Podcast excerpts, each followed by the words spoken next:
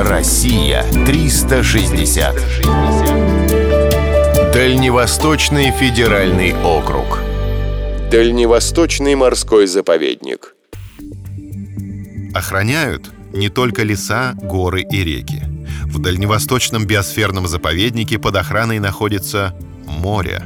Залив Петра Великого в Японском море заповедной зоной стал в 1978 году. За что его удостоили такого статуса? Здесь самое большое разнообразие донных животных в России. Их насчитывается более 5000 видов. Благоприятный климат собрал в одном месте представителей южных морей и обитателей северных широт. Именно этот фактор определил максимальное разнообразие видов. В водах заповедника встречали даже тропических акул и морских змей. Наиболее активно жизнь бурлит до глубины 200 метров. Актинии, моллюски, осьминоги, морские ежи и звезды буквально оккупировали каждый квадратный метр дна.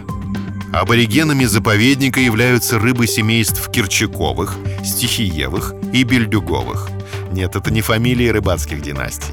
К семейству кирчаковых относятся, например, рыбы-подкаменщики.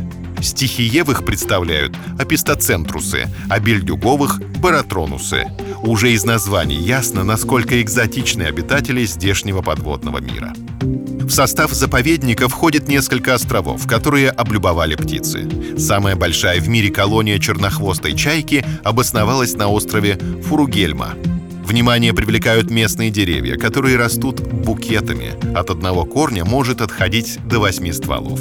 Украшением являются редкостной красоты рододендроны Шлиппенбаха с розовыми цветами. Часть заповедника открыта для посещения. На территории имеется гостиница и музей.